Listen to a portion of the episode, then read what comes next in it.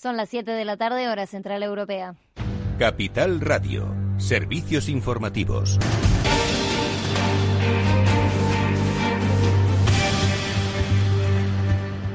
Muy buenas tardes. El Ministerio de Sanidad ha notificado 37.889 casos de coronavirus desde el viernes. Es la cifra más alta registrada un lunes durante la segunda ola.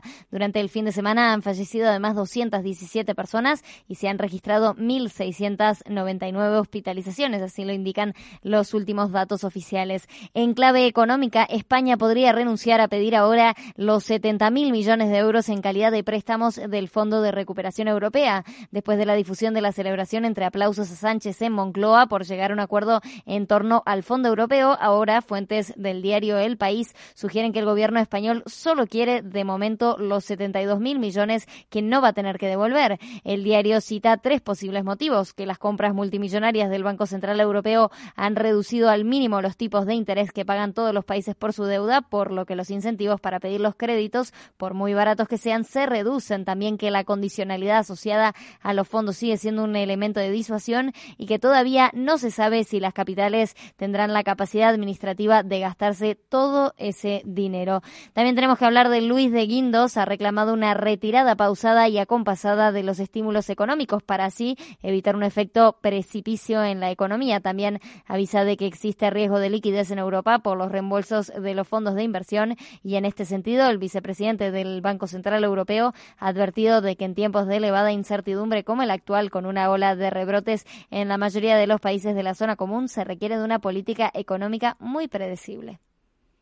La política monetaria, como saben ustedes, estuvo centrada y va a estar centrada en cumplir, nuestro objetivo fundamental, que es la estabilidad de precios de acuerdo con la definición que tenemos actualmente. Y también con evitar una fragmentación en el mercado de deuda. Fundamentalmente, básicamente, porque si el mercado de deuda se fragmenta, se fragmentan todos los mercados de renta fija y eh, los impulsos monetarios no llegarían a todas las esquinas, por decirlo de alguna forma, a todas las jurisdicciones de la zona, de la zona, de la zona euro. En clave empresarial, Farmamar se ha desplomado en bolsa tras presentar los detalles de la fase 2 del ensayo clínico de Aplidin por culpa de un fondo bajista. El fondo Great Point ha anunciado hoy de que ha elevado su posición corta desde el 0,53% hasta el 0,62%. Por eso las acciones de Farmamar se han llegado a desplomar más de un 14% el mismo día en que ha organizado una rueda de prensa con investigadores de tres hospitales madrileños y su jefe de virología para explicar los detalles del ensayo clínico, aunque no han dado plazo respecto a la fase 3 que dará resultados más fiables por el aumento del número de pacientes estudiados y también por comparar a Plidin con el tratamiento estándar. El doctor de Farmamar ha avanzado que la fase 3 podría ser igual de esperanzadora que la número 2. Yo personalmente no, concibo que la fase 3 no, valide los resultados que, estamos observando, que hemos observado, que validan la hipótesis eh, científica y farmacológica de cómo se activó este estudio. Y ahora vamos a mirar qué están haciendo los mercados financieros.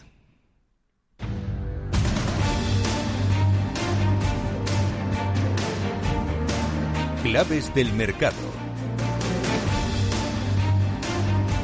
Recordamos, el IBEX 35 ha terminado la jornada en positivo, un 0,15% arriba, 6.860 puntos. Como decíamos, lo peor se lo ha llevado Farmamar, un 10,51% abajo después de ese fondo bajista con el, a pesar de los anuncios de las mejoras en el Aplidin. También tenemos en el lado positivo IAG, un 3,92% de subida, seguido de AENA, un 3,61%.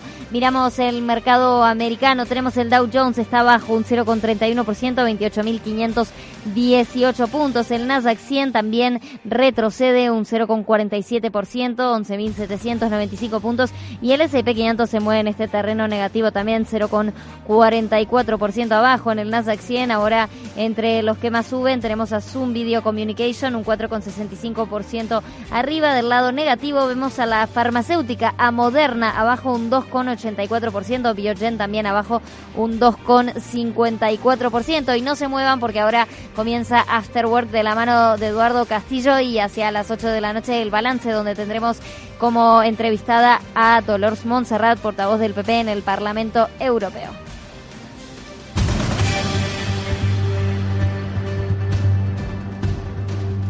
Capital Radio. Siente la economía. Atención oyentes, noticia de alcance para inversores. XTB elimina las comisiones. Ahora con XTB puedes comprar y vender acciones y ETFs con cero comisiones. Has oído bien, cero comisiones hasta 100.000 euros al mes. Entra en xtb.es y abre tu cuenta en menos de 15 minutos. El proceso es 100% online y podrás comprar o vender cualquier acción por cero comisiones. xtb.es. Riesgo 6 de 6, este número es indicativo del riesgo del producto, siendo uno indicativo del menor riesgo y 6 del mayor riesgo.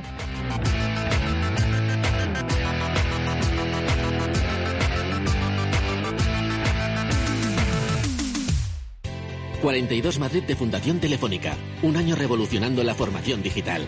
Gratuito, sin horarios, sin límite de edad. 42 es más que un campus de programación. Descubre una metodología pionera de la mano de Fundación Telefónica para afrontar los retos digitales del futuro. Entra en 42madrid.com. ¿Inviertes en acciones o ETFs habitualmente? Entonces esto te interesa. Invierte en acciones de bolsa española o extranjera sin comisiones, hasta 100.000 euros al mes. Entra ahora en xtb.es y abre tu cuenta 100% online en 15 minutos. Riesgo 6 de 6. Este número es indicativo del riesgo del producto, siendo uno indicativo del menor riesgo y 6 del mayor riesgo. Si estás pensando en comprar una casa, entra en cuchabank.es y accede a nuestra oferta hipotecaria. Cuchabank, el banco de tu nueva casa.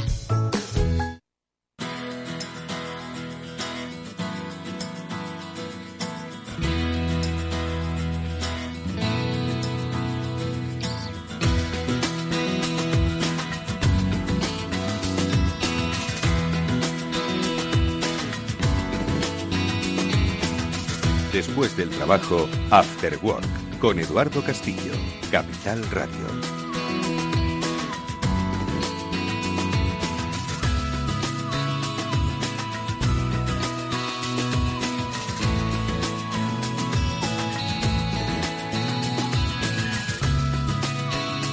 ¿Sabéis que si pagáis un rescate es posible que os puedan multar?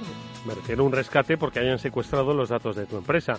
Y es que al final es tan cómodo, incluso recomendado por algunos asesores que no sé si hacen bien recomendando eso, es tan cómodo pagarlo y olvidarte de cosas y que te devuelvan los datos y bueno, no tener que decir nada, ni tener un problema de reputación, ni siquiera tener un problema tecnológico y seguir con tu operatividad. Bueno, pues esta es una de las cuestiones que estoy seguro de que muchas compañías, igual nos está escuchando alguna que lo ha hecho, pero obviamente no lo ha contado.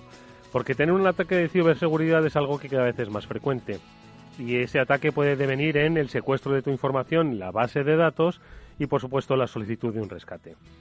Bueno, pues de esto es de lo que hoy vamos a hablar entre otras muchas cosas porque ojo que el Departamento del Tesoro en Estados Unidos y si eso lo dicen allí poco va a tardar en venir aquí que las víctimas que paguen un rescate podrían llegar a ser sancionadas. Al final mucho ojo con lo que hacéis, mucho ojo con lo que deseáis. Bueno, lo comentaremos en nuestra sección de noticias de este programa de ciberseguridad, de este Cyber After Work, que ya comienza hoy en directo y que se va a centrar en el Empower, que es uno de los eh, eventos, una de las citas imprescindibles en la agenda de ciberseguridad de nuestro país y del resto del mundo. Ojo, porque hoy la virtualidad permite que no solo sea una referencia nacional, sino que es una referencia de carácter internacional.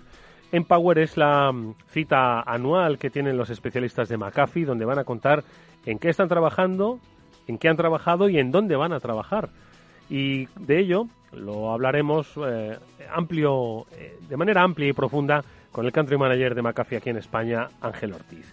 Y por supuesto lo haremos, como siempre, asesorados por dos de los mejores especialistas que hay ahora mismo en la materia y que tenemos la fortuna de que son pues el programa, parte de este programa, de este Ciudad Work. Ellos son Pablo Sanemeterio. Pablo, ¿qué tal? Muy buenas tardes. Buenas tardes, Eduardo.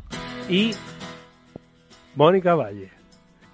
Mónica, buenas tardes. Muy buenas tardes a todos. Un placer estar aquí. Es que me ha, me ha, me ha, perturbado esa, esa, mano de Néstor Betancourt, que soy quien está gestionando técnicamente este programa, y que Mónica, Pablo, eh, hoy nos disponemos a hablar, pues eso de muchas cosas, pero me encanta esta noticia. Ahora cuando empecemos a, en nuestro repaso habitual, eh, bueno, no quiero que me adelantéis nada, pero ojo, que este es un debate que hemos tenido ya en numerosas ocasiones, ¿no? Que a la gente al final dice, oye, mira, pago el rescate y me quito de historias, ¿verdad? Sí, eso es una de las situaciones. A ver, no es que te dejes de historias, es que muchas veces no te queda más remedio.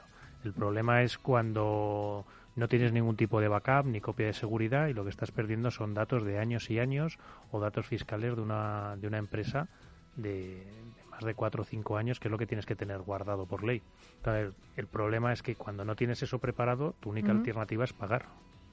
Incluso hay muchas empresas que acaban negociando con los cibercriminales, bueno, empresas, los expertos en, ciberseguridad eh, que se han convertido también en especialistas en negociar con estos cibercriminales que son profesionales de este tipo de delitos y que saben perfectamente hasta dónde pueden llegar, hasta dónde pueden tirar y acaban consiguiendo esa, ese dinerito a cambio de pero delito. Eso que decís, pero decía Pablo, dice, es que igual no te queda más remedio que pagar. O es el cierre de tu empresa, o pagas o es el cierre de tu empresa, ¿no? Claro. Eso, y, el, y puestos de trabajo a la calle, estamos en una época bastante complicada, y es dejar de dar servicio a tus clientes, empresas que, y personas que se van al paro, son cosas que, eh, frente a pagar un rescate, que evidentemente no es algo recomendable ni que aconsejemos desde aquí, pero es que muchas veces no hay otra alternativa. Sí, hay empresas que directamente no se lo pueden permitir, como bien dice Pablo. Entonces, bueno, esta noticia que vamos a comentar es muy interesante porque quién sabe si puede llegar también a Europa. Bueno, pues eh, va a ser un, sin lugar a dudas un, un, debate interesante que comentaremos luego en la sección de noticias. Bueno, pues vamos a ver si también hoy, por cierto, dedicamos unos minutos muy interesantes a, ¿Qué opinan los inversores del sector de la ciberseguridad? Porque, ojo, cada día hay más noticias, cada día hay más movimiento empresarial y esto, obviamente, no es ajeno a quienes buscan rentabilizar su dinero, es decir, a los grandes inversores, a los grandes fondos. Con la ayuda de Javier López Bernardo, que ya sabéis que es nuestro asesor particular en materia de finanzas, de historia y finanzas, pues vamos a preguntar si en los mercados se está moviendo el tema de la ciberseguridad, si resulta de interés para los analistas, si es moda pasajera o si es una apuesta de largo plazo.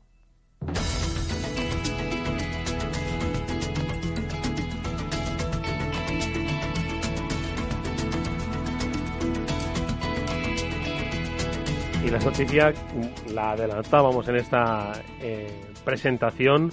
El Departamento del Tesoro de Estados Unidos eh, avisa las víctimas de ransomware que paguen un rescate podrían ser sancionadas.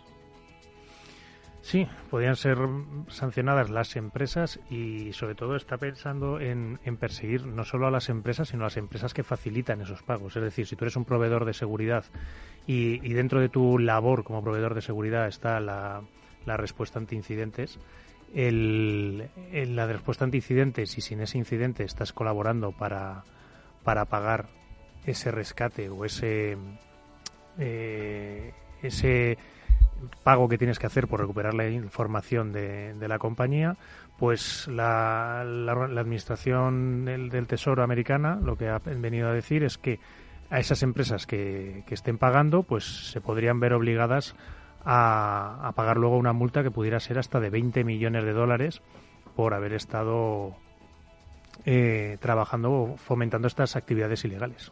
Claro, hay que tener en cuenta que, como, como bien dicen ellos mismos ¿no? en, este informe, los, ataques de ransomware se han disparado en los últimos años, como ya hemos hablado aquí tantas y tantas veces. Entonces, el Departamento del Tesoro pues ha impuesto esas sanciones económicas tanto a individuos como a grupos de cibercriminales, eh, congelando incluso las propiedades e intereses de, de estas personas sujetas a jurisdicción en Estados Unidos, por supuesto, y convirtiendo cualquier transacción con ellos en un delito, que esta es la clave. Las transacciones con los ciberdelincuentes se convierten en un delito. Y eso es lo que hay que tener en cuenta y lo que, eh, por eso digo que cuando veas las barbas de tu vecino cortar, a ver si en Europa también se fijan en esta normativa, no sabemos, y empiezan a, aplicarse o a pensar en aplicar algo similar. Porque, por otro lado, ya más allá, mm, volviendo un poco a la reflexión que hacéis al principio sobre es que en ocasiones es inevitable que tengas que pagar por si quieres darle continuidad a tu negocio, puestos de trabajo, empresas que han sido pues eh, montadas ¿no? con mucho esfuerzo y con, con mucho tesón. Eh, entiendo que la, industria de la ciberseguridad trabaja en muchos puntos, ¿no? Y de hecho hoy lo vamos a comentar, ¿no? Trabaja pues en el Threat Intelligence, recordáis que hicimos un programa especial, hoy volveremos a hablar de Threat Intelligence, de inteligencia de amenazas, es decir, es tratar de prevenir, ¿no? Si te pueden atacar. Trabajan en la respuesta, respuesta frente a incidentes, es decir, cuando ya se ha producido el ataque, bueno, pues ver cómo reaccionas, ¿no? Eh, pero entiendo que también tienen que trabajar en, esto, en, en, no sé cómo, es cómo sería la descripción técnica de vamos a ver si no tienes inevitablemente que pagar el rescate, ¿no? Sí, hombre, evidentemente las compañías lo que deberían hacer es invertir en tener una política o en, medidas de seguridad y en estar asesoradas por expertos en seguridad y no por el que le pone los PCs, sino por un experto de verdad, un, igual que cuando buscas asesoramiento legal, buscas un abogado y si es cuanto más bueno sea, mejor dentro de, tu presupuesto, pues lo mismo tienes que hacer con un especialista en ciberseguridad que revise que toda tu política de copias de seguridad está bien guardada, eh, no está eh, solo en ordenadores en la nube, sino que también tienes una copia fuera de línea, que, la copia es funcional, es decir, que has podido restaurar el sistema y ese sistema ha vuelto a funcionar cuando lo has probado en otro, en otro entorno. Todas esas medidas básicas que contamos muchas veces en, en máster, incluso aquí las hemos contado un montón de veces, de, de protección que tiene que tener una compañía para seguir funcionando y seguir viviendo.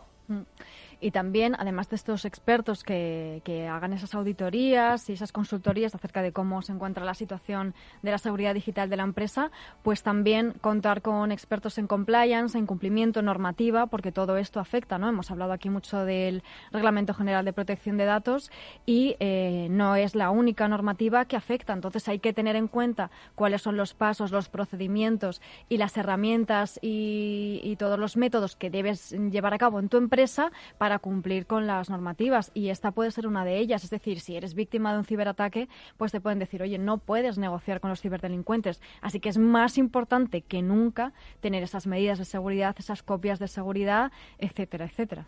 Oye, y ya cambiando de noticia, ¿qué creéis que habrá pasado con el director de compliance de, de H&M? Vamos a pues recordar la vamos a recordar la noticia para que nuestros oyentes se sitúen. H&M, ¿qué pasó, Pablo? Pues que ha sido multada con la segunda multa más alta en la historia de la GDPR, que ya sabéis que tiene poco tiempo de vida, pero eh, lleva ya unas cuantas multas. Esta la han impuesto desde el regulador de protección de datos alemán, y le han, le han impuesto una multa de 41 millones de dólares por eh, almacenar datos eh, de, sus, de, sus empleados por uso excesivo de los datos personales de sus empleados, porque estaban almacenando lo que incluso eran eh, conversaciones que tenían jefes con empleados y en esas conversaciones que tenían pues habían estado guardando pues esos datos personales cuando habían estado con los con su familia eh, si habían estado enfermos o no habían estado enfermos de, del covid a la vuelta del, del Madre COVID. mía. entonces todo eso son datos especialmente sensibles y tenerlos almacenados también lo que ocurrió es que tuvieron también otro pequeño problema y es que tuvieron una filtración de datos que era todo este sistema donde estaban guardando los jefes la información personal de sus empleados y, y, se volcó en Internet y entonces pues fueron dos, dos fallos, digamos, en cadena los que han desencadenado esta, esta multa de 41 millones de mm. dólares.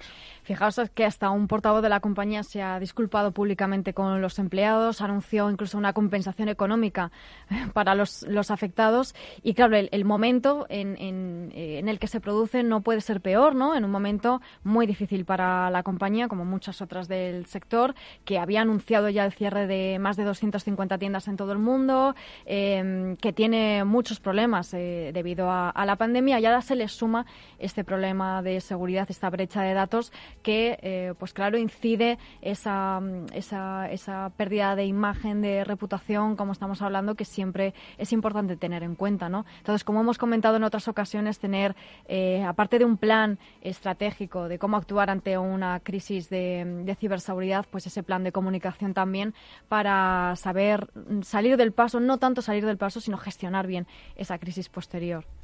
Bueno, pues eh, ahí está lo que hacemos con el uso de los datos. Por cierto que eh, tenéis muchísimos programas eh, en el que hemos hablado de este tema, así como otros programas en los que podréis recuperar pues nuestra conversación con uno de los mejores especialistas en ciberseguridad del mundo. Por lo menos así ha sido reconocido recientemente.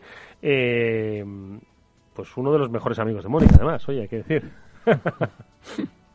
Bueno, la verdad es que es una persona que conozco desde hace relativamente poco, pero ya con mucha confianza porque es de verdad que una gran persona y un gran profesional.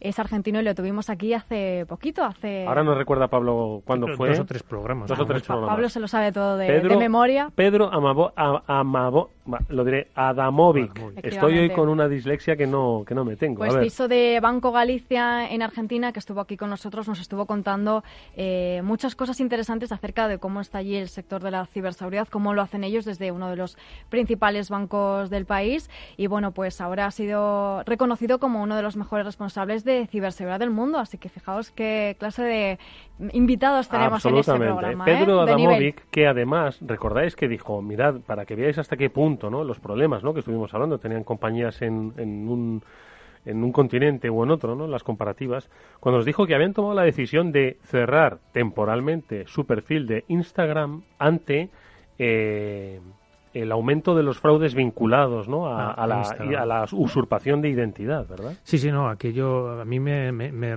resultó especialmente llamativo porque conseguir desde seguridad que se, que se deje de utilizar un perfil en una red social tan importante a día de hoy como es Instagram, donde están todos los, los nuevos clientes que pueda buscar un banco, eh, el conseguir que durante un tiempo, hasta que no se pueda tener un sistema que la identidad del banco no pueda ser usurpada o no puedan engañar a tus clientes con, con una cuenta falsa de Instagram, me parece un, un muy muy reseñable.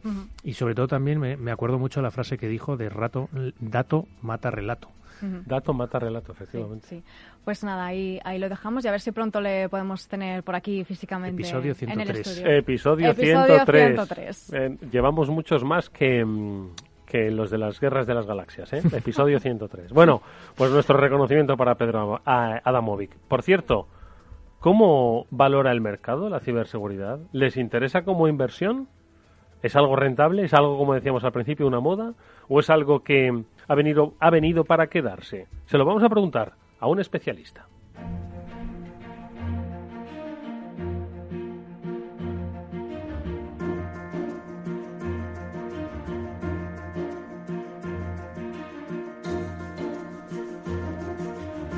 Bueno, pues muchos de vosotros le conocéis porque habitualmente nos eh, habla de cómo debemos leer a los mercados, principalmente a los mercados eh, norteamericanos, que son pues aquellos en definitiva que mueven las eh, realidades o irrealidades del mundo. Y hoy va a venir a hablarnos unos minutos sobre el mercado de la ciberseguridad, sobre todo de las inversiones en ciberseguridad. Él es Javier López Bernardo. Javi, ¿qué tal? Muy buenas tardes, bienvenido. Buenas tardes, Eduardo. Javier sabe del mercado, de mercados de materias primas, de mercados agrícolas, sabe de mercados financieros, sabe de todo tipo de productos. Y este tú aquí que la ciberseguridad, obviamente, pues también es un producto donde invertir, pero interesante, atractivo, con futuro, momentáneo, es un chicharro, es volátil. Bueno, la verdad es que estoy abrumado por estar en este programa con estos expertos. creo que me ha sobrevendido, Eduardo. estoy fuera de mi, de mi zona de confort un programa más que es tan específico, ¿no? que hay muy pocos que, se centren tanto tiempo en un tema de manera tan profunda, ¿no? pero, que es muy importante, ¿no? efectivamente. En los, en los, en los mercados, pues sí, las, las empresas de ciberseguridad han sido las grandes beneficiadas de, de la pandemia. ¿no? Cuando vas a empezar a mirar un poco los resultados que llevan presentando desde marzo, ¿no? es como si la crisis para ellas no hubiese existido. Absolutamente. O sea, no ha ocurrido ninguna crisis. De hecho, muchas de ellas han beneficiado mucho más, ¿no? Curiosamente, aunque estas compañías son de las que más valen en el mercado en, relación, por ejemplo, a la cantidad que venden, a los beneficios que generan, ¿no? La ciberseguridad para muchos inversores todavía no es un no es uno de los problemas grandes. Si tú, tú en diciembre del 2019 podías haber preguntado, oye, ¿qué es más probable, una pandemia biológica, no, o una pandemia o una ciberpandemia, no? Y podrías haber dicho que las dos probabilidades eran eran de lo mismo, ¿no? Porque también hay como como pues aquí está Mónica y Pablo todos los lunes contando, ¿no? Pues las, las, las, las necesidades de ciberseguridad en el mundo están creciendo, ¿no? Pero las empresas con malas prácticas de ciberseguridad eh, generalmente no están penalizadas por el mercado. Cuando tú ves los grandes eh, las grandes brechas de ciberseguridad que ha habido, pues, recuerdo Facebook y en, algunos bancos y British Airways hemos comentado, Marriott, H&M que acabamos aquí de hablar de un multón. Claro, pues en algunos casos, en, el día en el que ocurría la amenaza, las, las empresas cayeron, pero al cierre de la semana, cada unos días, no había ocurrido nada, ¿no? Y esto porque, es bueno, las empresas todavía en muchos casos no se lo han tomado en serio. Es, es así. Eh, se habla mucho, todo el mundo quiere estar, ¿no? Pero muchas empresas a la hora de sacar la chequera, pues como todo, ¿no? Pues vamos, como en las pandemias de la vida real, ¿no? Vamos por detrás. Cuando ocurren las cosas es cuando tapamos el fuego, ¿no? ¿Y eso por qué? Es porque en las empresas generalmente no hay, un, no, hay, no hay una regla escrita que diga, oye, si ocurre una pandemia, si una gran brecha de datos, el CEO tiene que dimitir o el CFO o el Chief Technological Officer o quien sea. Si eso ocurriese, claro, las empresas realmente se iban a poner las pilas de manera... Porque, claro, los CEOs dirían, bueno, pues me voy a, voy a aumentar el, presupuesto de ciberseguridad en 10, 15, 20 millones, ¿no? Para, para, para cubrirme el puesto un poco, ¿no? La, eh, y por otra parte, la ciberseguridad es muy, es muy diferente, son, son empresas tecnológicas, ¿no? Pero es un segmento absoluta, soy un absoluto desconocedor al nivel de estos señores con los que estoy sentado, así que me pueden corregir. Pero, pero a nivel de estructura de mercado, es un segmento absolutamente diferente del resto de las tecnológicas. En el resto de los, de los sectores, podéis pensar ahora, por ejemplo, en el cloud, ¿no? el tema de los, pues, de los procesadores, de los semiconductores que hablamos la semana pasada, ¿no? que es un segmento que conozco bastante mejor, eh, y en otros muchos, y en las redes sociales, las empresas líderes acaban teniendo posiciones de dominio brutales. De acuerdo, si pensáis pues en casi todos estos sectores, muchos de ellos funcionan como oligopolios. Pues eh, Intel tiene un monopolio casi en el sector de los chips, Nvidia en las tarjetas gráficas de, de, alto nivel, etcétera, Microsoft, etcétera, etcétera, ¿no? Eh, Amazon, Google y tres más en el cloud. La ciberseguridad no es así. La ciberseguridad es un sector ultra fragmentado. ¿no? Que también me gustaría pues conocer la, eh, vuestra opinión ¿no? en, esto, en el que la mayor empresa de hace mucho tiempo, que era Cisco, que era la que pues, lleva viva pues ya más de 20 años, ¿no? Es una empresa que, que a nivel de cuota de mercado no, no representa más de un 10% del total. Y el resto está compuesto de un montón de empresas que pueden sobrevivir y lo pueden hacer muy bien, de hecho. No es que solo puedan sobrevivir, es que le comen la tostada a los grandes todos los días, cosa que no pasa en el resto de... Tú, si quieres montar una empresa de, de, microprocesadores o de memoria, pues no le vas a ganar a Intel y a Samsung en la vida. Lo tienes muy difícil, ¿no?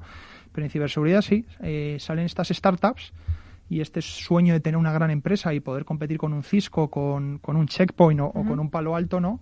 Pues, pues puede ocurrir, ¿no? Y, la última cosa que me gustaría puntualizar un poco de, del sector desde el punto de vista de los mercados financieros es un sector que está curiosamente muy basado en Israel.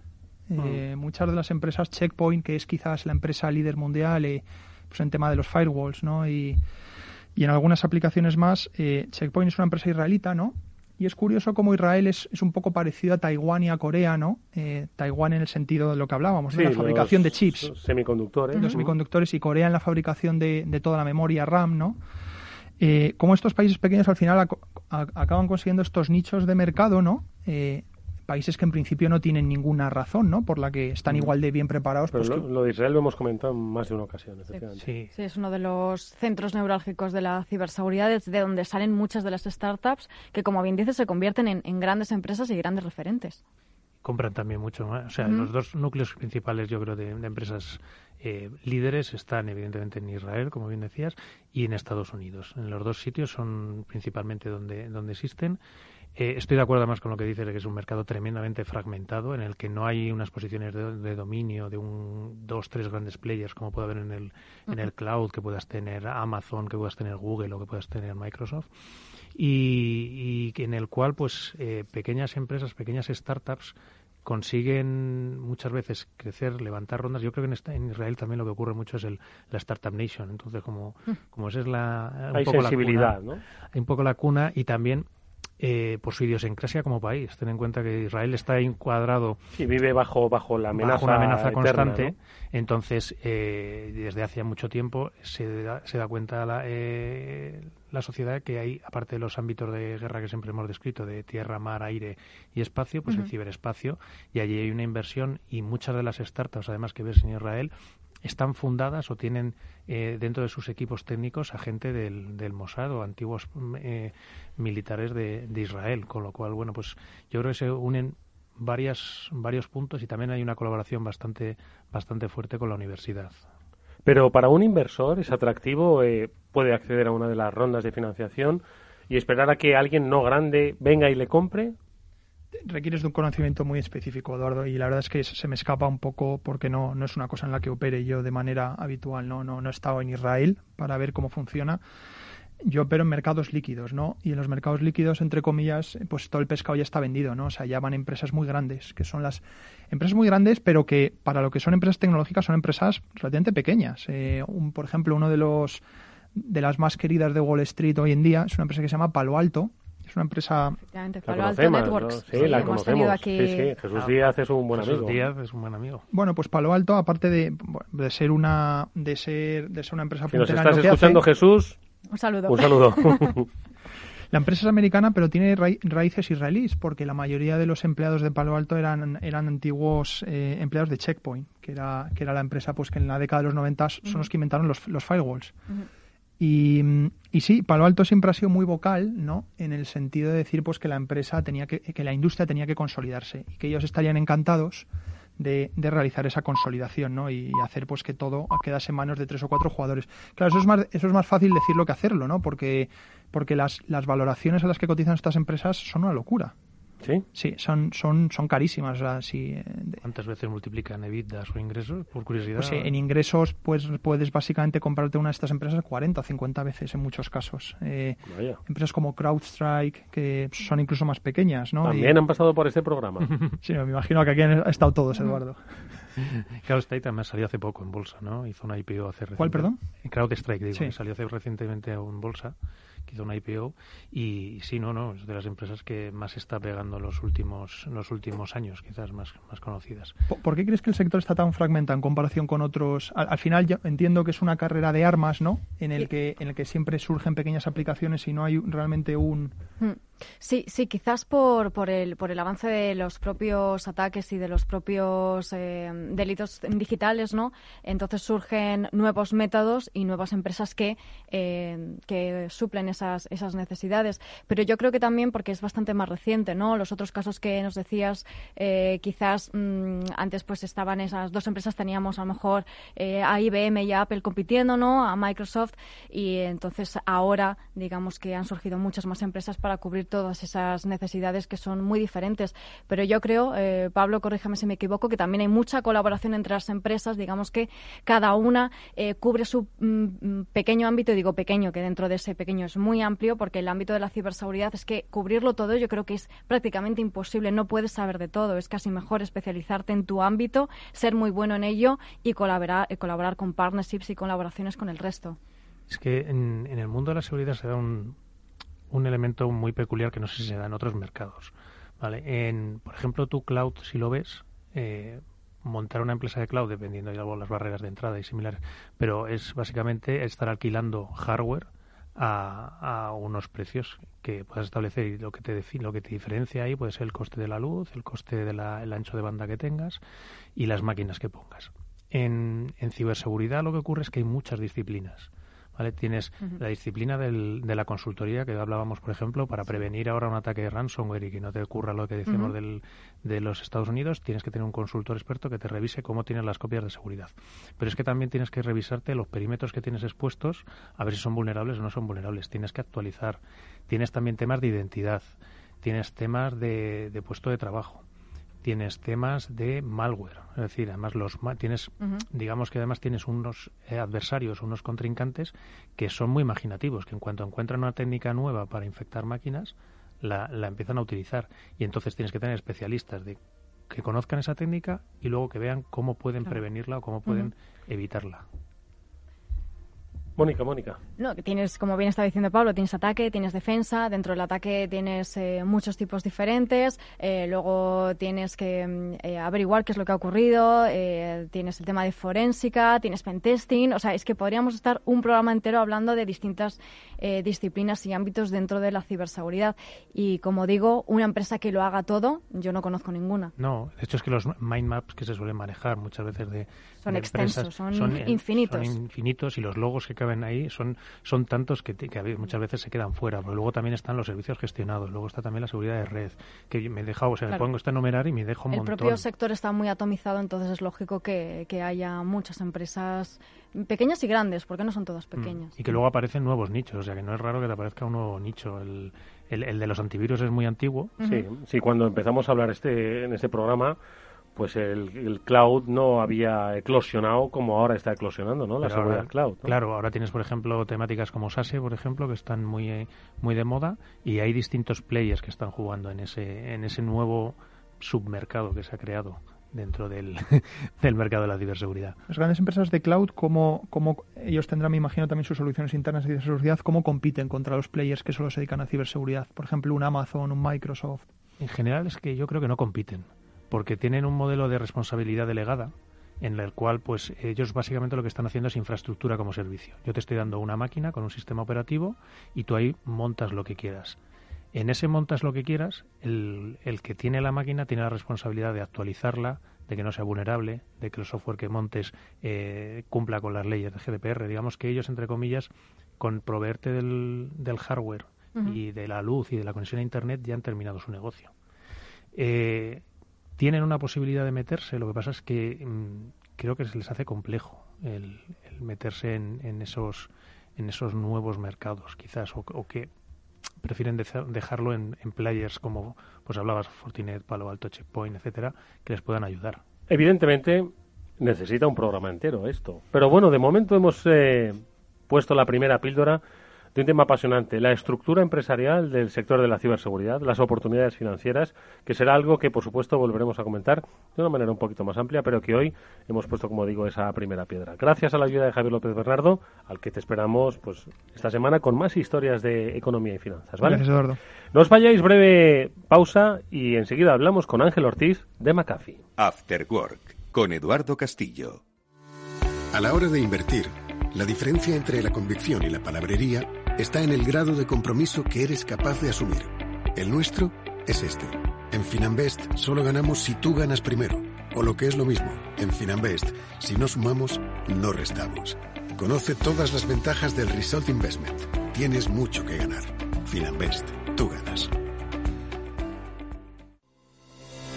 El próximo 20 de octubre de 10 a 12, especial gestión del agua en el escenario post-COVID. Los mitos y realidades de la relación agua-COVID-19, la influencia de la pandemia en la calidad de las aguas, la reconstrucción tras la crisis o el futuro del sector serán los temas de debate de este especial en el que contaremos con las principales empresas, instituciones y profesionales. Especial gestión del agua en el escenario post-COVID, el 20 de octubre en Capital Radio. Con la colaboración de Suez. Si estás pensando en cambiar tu hipoteca de banco, entra en cuchabank.es y consulta las condiciones de nuestra hipoteca fija, variable e hipoteca joven. Cuchabank, tu nuevo banco. Eduardo Castillo en Capital Radio. After Work.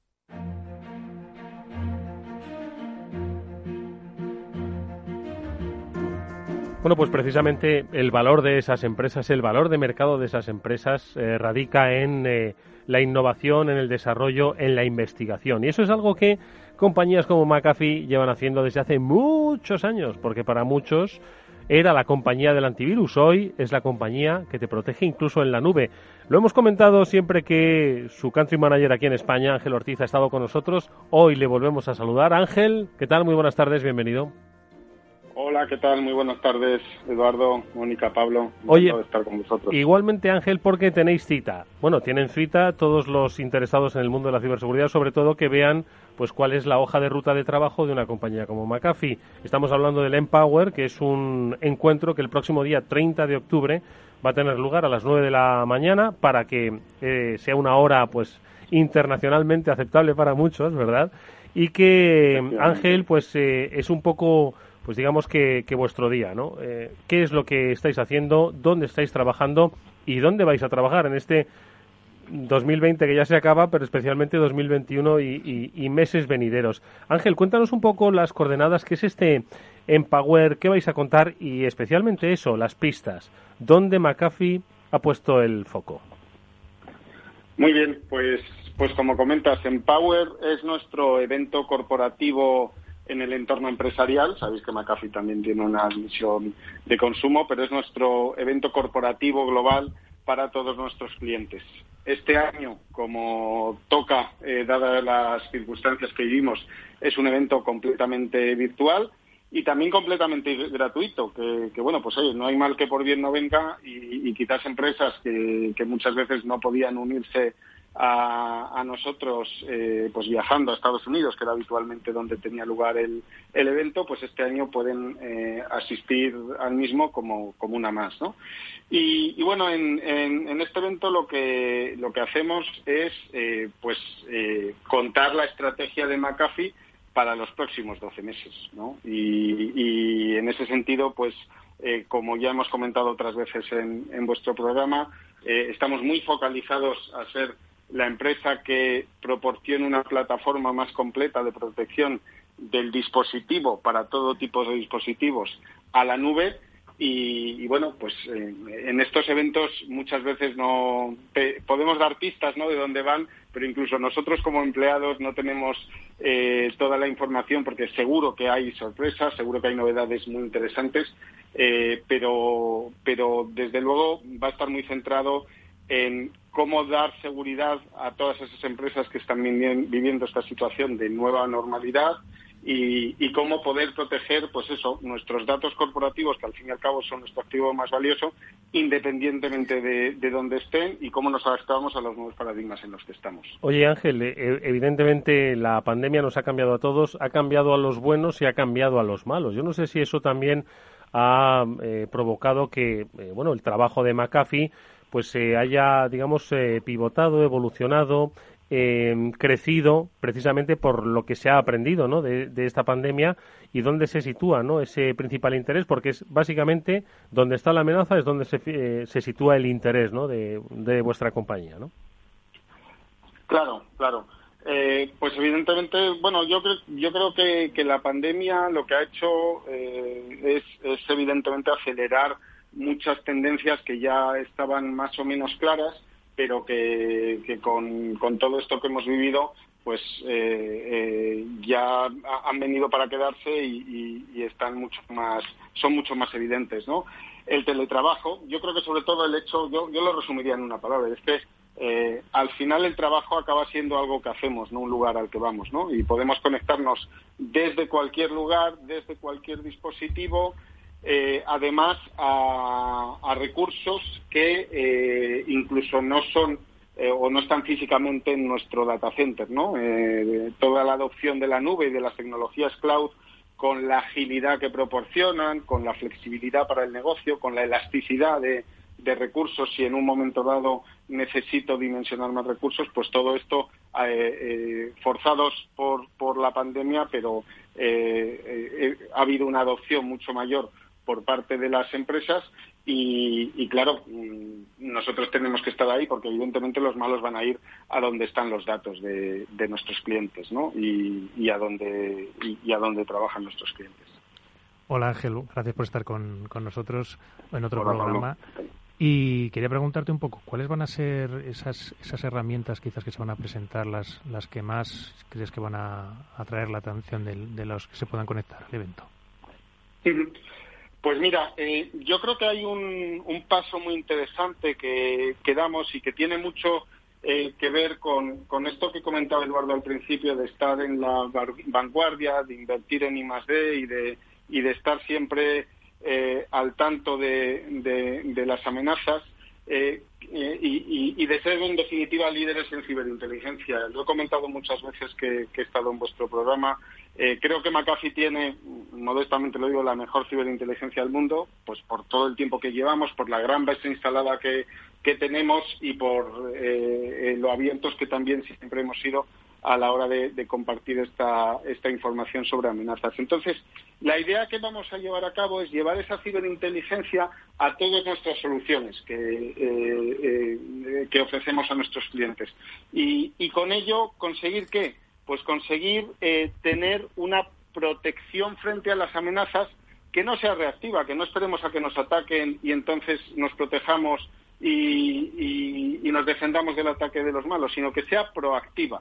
Es decir, eh, si tenemos una buena ciberinteligencia, lo que podremos hacer es eh, decirle a nuestros clientes, pues mire, usted es una compañía del sector seguros que opera en estas áreas geográficas, que tiene este volumen y que, por tanto, lo que estamos viendo, lo que nuestra ciberinteligencia nos dice es que eh, eh, usted es propenso a, sufrir este tipo de ataques y que, por tanto, eh, debería adoptar estas medidas y, está o no está preparado para hacer frente a esos ataques, ¿no? Es decir, no sé si os acordáis de la película Minority Report, donde detenían a, los criminales antes de que efectivamente hicieran el crimen. Pues quería anticiparnos un poquito a eso, ¿no?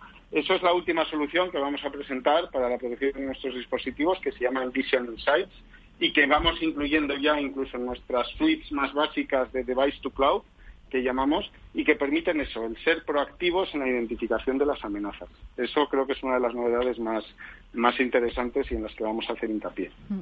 Ser proactivos, Ángel, y además esa protección en, tiempo real, ¿no? que es lo que hace que las empresas puedan también reaccionar cuanto antes mejor y tomar las mejores decisiones en base a esa información que vosotros también proporcionáis. Claro, claro, es que el, tiempo eh, es un es un imperativo, o sea, es, absolutamente crítico. Mira, te, pongo otro ejemplo, este más enfocado al, mundo cloud, al mundo de la nube, ¿no? Y, la importancia de tener también lo que llamamos una plataforma nativa cloud, que haya sido creada y diseñada en, la nube. Cuando tenemos una exfiltración de datos, por ejemplo, en nuestro eh, en cualquier plataforma cloud, en nuestro Office 365, por ejemplo, en nuestro correo corporativo que tenemos en, en la nube, eh, hay muchas soluciones cloud que lo que nos ofrecen es una, es una protección eh, vía una API que no es en tiempo real. Es decir, normalmente hay un retraso de unos 5 o 6 segundos y el dato ya me lo han exfiltrado. Me avisa de que me lo han exfiltrado, pero el daño ya está hecho. Eh, nosotros somos el único fabricante que ofrecemos una API en tiempo real para todos los entornos de colaboración de Microsoft, por ejemplo. De forma que eh, somos capaces de detectar esa, esa exfiltración de datos en el momento que está ocurriendo y evitar que ocurra, que es lo que, eh, lo que interesa. ¿no? Entonces, fijaos en la diferencia que hay entre tener un tiempo real o no tenerlo. Oye, Ángel, eh, es un evento que está focalizado en empresas. Eh, vosotros eh, os manejáis y os dirigís a, por supuesto, particulares, pero también empresas. Cuando hemos estado hablando de threat intelligence, de amenaza de inteligencias, ¿no? de adelantarse a las posibles amenazas, siempre insistimos mucho ¿no? en que eh, esto es algo que deben también eh, tener en cuenta las, las pymes, que esto es algo para todo tipo de empresas, ¿no? Que al final nosotros en las noticias, siempre que comentamos cada semana, pues damos las, las que son más conocidas, ¿no? Por el gran público, pero que eh, se producen cientos de casos cada día, cada semana en nuestro país y en otros, donde son las pymes las protagonistas, ¿no? Por lo tanto, yo creo que especial atención a todas las empresas que tienen algo de valor que proteger, ojo, no, no solo ya una marca reputacional, ¿no? Eh, por supuesto que sí, incluso, fíjate Eduardo, si, si me apuras, hasta te diría que, oye, mm, al fin y al cabo las grandes empresas, pues oye, mm, acaban teniendo más recursos con los que contar y, más medios, más personal eh, dedicado expresamente a, ciberseguridad pero muchas veces las pequeñas y medianas empresas pues no pueden conseguir ese, ese personal, no tienen tantos medios y precisamente lo que intentamos desde McAfee es facilitarles esa labor, ¿no? El, darles un servicio de, seguridad desde la nube eh, para que eh, sean capaces de anticiparse a esas amenazas y facilitar, digamos, la labor del, del analista de seguridad eh, que le dé el servicio al cliente. porque Ángel, una empresa, ¿cómo puede eh, verse amenazada? Es decir, ¿cómo, qué, ¿qué tipo de amenaza es la que se puede adelantar para una compañía?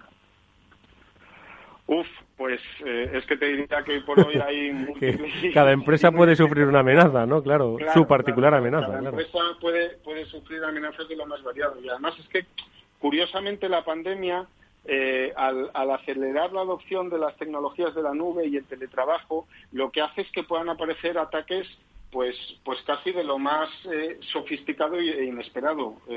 os pongo también un, un ejemplo que, me comentaba uno de nuestros técnicos y que, y que, y que me llamó mucho la atención, ¿no? Y es, eh, y, es que me decía, dice, mira, hemos sacado una nueva funcionalidad que se llama la protección frente a Connected Apps. Digo, bueno, ¿y qué es esto? Dice, pues mira, eh, que es que todo el mundo conoce lo que hemos llamado el Shadow IT, ¿no? Eh, las aplicaciones en la nube que utilizan y que, y que como esto de la nube es tan fácil de contratar, pues contratan otros departamentos diferentes del departamento de tecnología y empiezan a usarlo y muchas veces son desconocidas para la propia organización, ¿no? Y, bueno, según los últimos estudios, nada menos que el 10% de nuestros datos confidenciales que residen en la nube pueden residir en este tipo de, shadow IT, de aplicaciones completamente desconocidas para nuestra organización.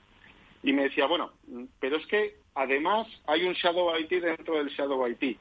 Y, me explica, decía, mira, normalmente eh, eh, este tipo de aplicaciones se descubren pues porque cuando hay un tráfico de salida de mi red, de mi organización hacia afuera, pues voy viendo a dónde me voy conectando y así lo descubro.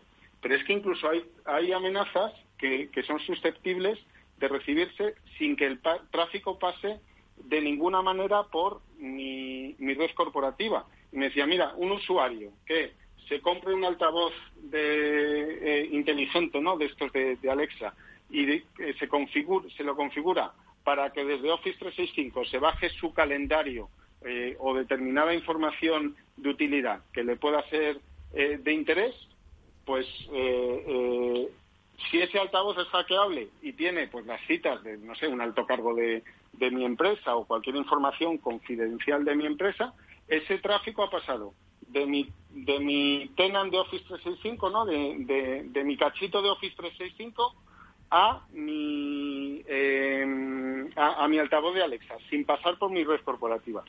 Pues joder, es que fíjate, mm, y esa es la importancia de tener soluciones nativas en la nube, ¿no? Es un ejemplo muy claro de que no basta con adaptar soluciones que hayamos tenido tradicionalmente en nuestro entorno, sino que, hay que tener en cuenta que muchas veces eh, puede haber vulnerabilidades eh, pues que, estén provocadas por usuarios que ni siquiera hayan eh, pase ese tráfico por mi infraestructura corporativa. Y Ángel, como ves, pues los, los ataques pueden ser múltiples y muy variados. Sí, sí, infinitos, ¿no? Por las combinaciones. Claro. Y hay un término, yo creo que se está empezando a acuñar mucho en los últimos tiempos en el mundo de la seguridad, que es SASE. Entonces, vosotros... SASE. SASE. Efectivamente. En este, en este sentido, ¿qué soluciones está ofreciendo McAfee para SASE? Bueno, pues McAfee tiene una plataforma integrada de seguridad para SASE. Al final el concepto de SASE yo no soy muy, muy amigo. Además creo que, muchas veces en el mundo de la ciberseguridad pecamos de inventar acrónimos, ¿no? Que, solo entendemos nosotros y que muchas y nos gusta la didáctica, efectivamente, efectivamente, efectivamente. Entonces, al final SASE lo que viene a decir es que, oye, eh, la seguridad y la conectividad a mis aplicaciones eh, tienen que venir dadas desde eh, la nube como un servicio, ¿no? Y que tiene que ser la nube la que me proporcione esa seguridad y esa conectividad. Bueno, pues en McAfee, como empresa focalizada en la seguridad, tenemos una solución, una plataforma de seguridad para entornos eh, SASE, que, bueno, la verdad es que hay definiciones de Gartner al respecto de todas las tecnologías que se deben incluir y son muy variadas, desde el verificar si eres quien dices ser y quien te estás conectando y, controlar ese acceso a las aplicaciones, eh, hasta la protección del dato, que es muy importante que sea extremo a extremo. Nosotros tenemos la protección tanto en el dispositivo como en la red como en la nube.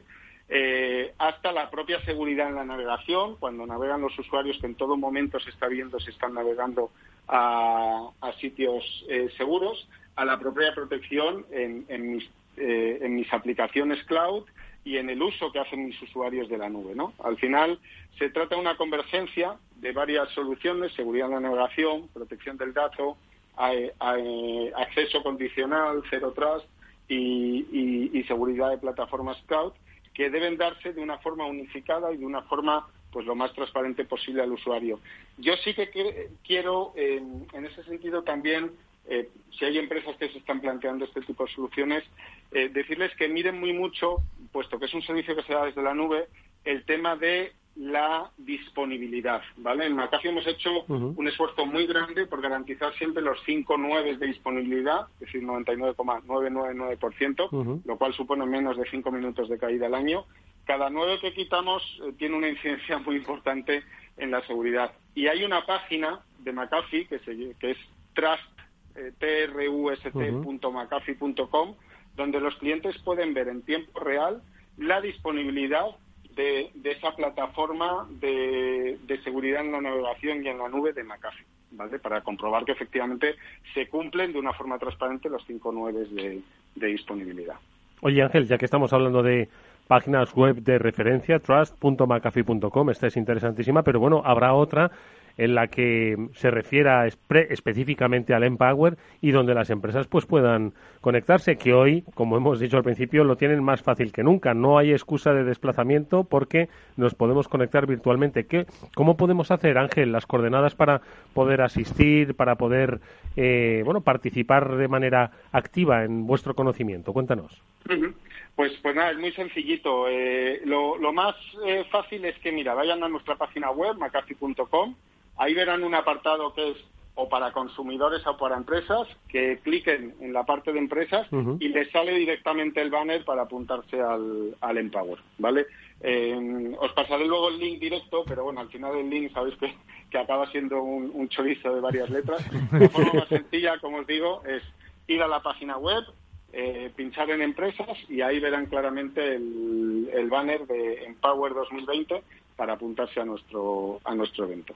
Vale, bueno, pues aquí está, eh, lo, vamos a recordar, eh, Empower 2020.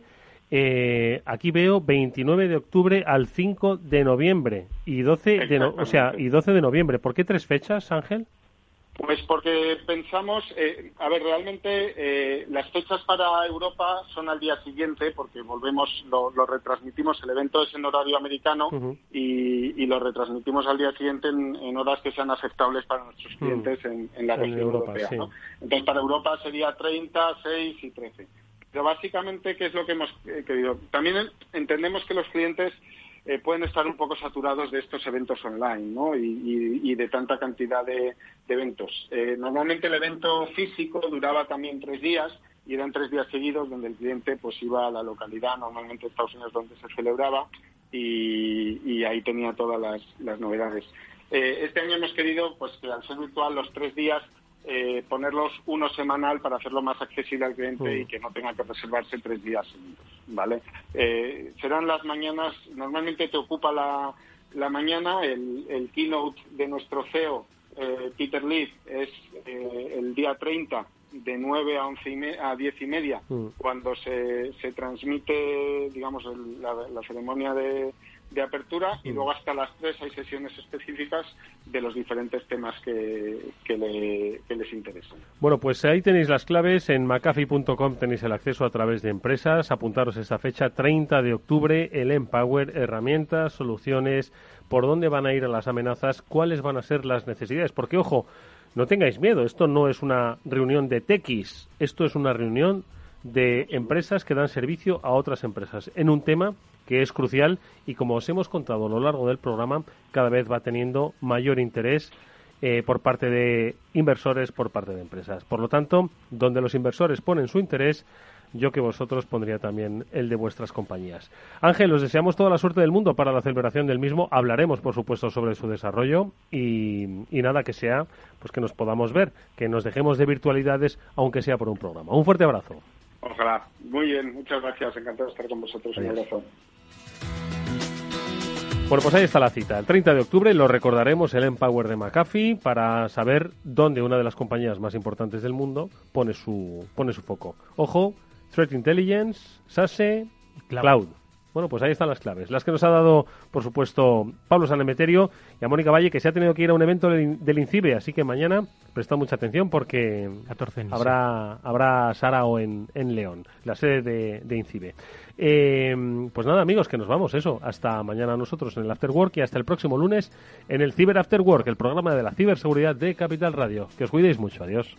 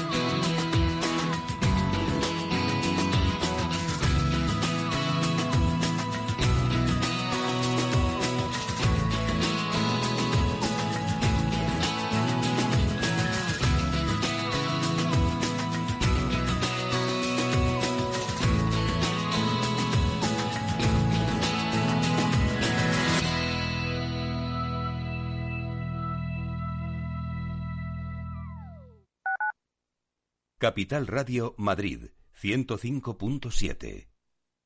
¿Sabes cuál es el mejor dial para escuchar Capital Radio? Tu móvil. Ya tienes disponibles las versiones de iOS y Android de Capital Radio. Y si quieres escucharlas en tu coche, lo tienes muy fácil. Empareja el Bluetooth de tu coche con tu móvil o tableta, entra en la app de Capital Radio y ya lo tienes. Escucha Capital Radio en digital. Y si te preguntan qué escuchas, no lo dudes. Capital Radio.